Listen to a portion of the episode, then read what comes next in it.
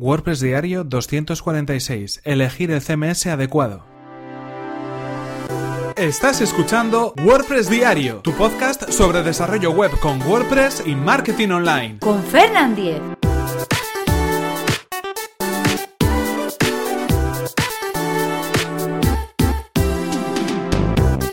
Hola, ¿qué tal? Comenzamos con un nuevo episodio de WordPress Diario, donde íbamos a hablar acerca de cómo elegir el CMS adecuado para nuestros proyectos. ¿Y esto por qué? Pues porque durante toda esta semana vamos a dar algunos consejos, algunas pinceladas especialmente dedicadas a WordPress, a WordPress a nivel general. Y antes de hablar de WordPress a nivel particular, creo que es interesante que cualquier proyecto que nos llegue o cualquier diseño web que tengamos que abordar o cualquier desarrollo que tengamos que hacer, antes pase por el filtro del CMS adecuado. Hay una frase que viene a decir algo así como que si tu única herramienta es un martillo, tratarás cada problema como si fuera un clavo. ¿Esto qué quiere decir?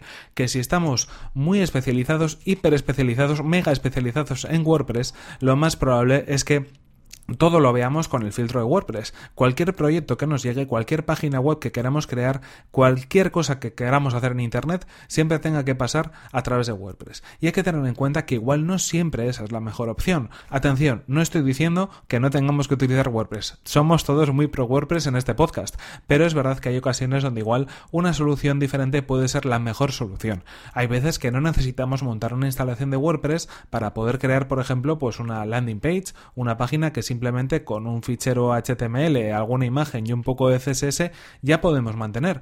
Va a ser incluso más rápida, no va a tener tanto mantenimiento y además no vamos a tener que ir actualizando cada vez que, que haya nuevas versiones del núcleo, de los plugins, todo aquello que tengamos instalado. Así que, por ejemplo, puede ser un caso. O hay ocasiones donde igual lo que necesitamos es simplemente una página muy sencilla donde no tenemos ni siquiera que instalar nada, donde eh, incluso algún servicio gratuito nos podría servir más que de lejos para poder eh, llevar a cabo ese proyecto. No siempre tiene por qué ser un WordPress instalado en un servidor. O en muchas ocasiones, o por lo menos en algunas ocasiones, igual el proyecto requiere de una complejidad mayor. Es decir, no necesitamos todas las herramientas que nos facilita WordPress. Necesitamos crear código desde cero, crear una aplicación en PHP o en cualquier otro lenguaje para para que esa plataforma realmente haga lo que nosotros necesitamos, sin tener que utilizar todo el código que WordPress nos puede brindar con su instalación por defecto.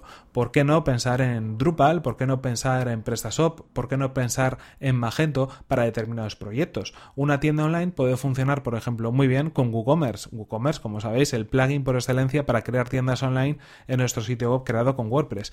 Pero en ocasiones, igual algunos módulos de implementación, por ejemplo, con gestiones de stock o contabilidad, o facturación están más preparados o mejor preparados en entornos de Magento, por poner un ejemplo, o en entornos de PrestaShop, por poner otro ejemplo. Así que antes de realizar cualquier proyecto con WordPress, yo creo que lo mejor y la mejor, el mejor de los consejos es ver, ¿realmente es esta la mejor herramienta que podemos disponer para hacer este proyecto, para crear este sitio web, para crear este portal.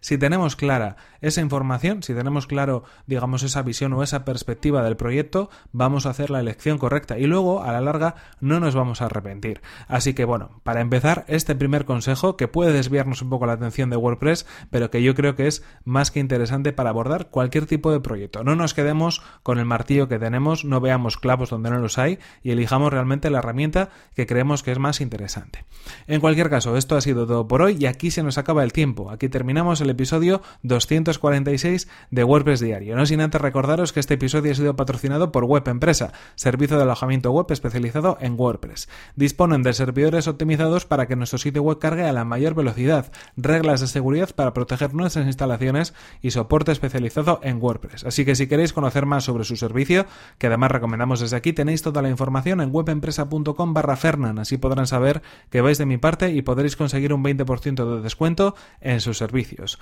Y recordad que si queréis poneros en contacto conmigo lo podéis hacer a través de mi correo electrónico fernan.fernan.com.es o desde mi cuenta de Twitter arroba fernan. Nos vemos en el siguiente episodio que será mañana mismo. Hasta la próxima.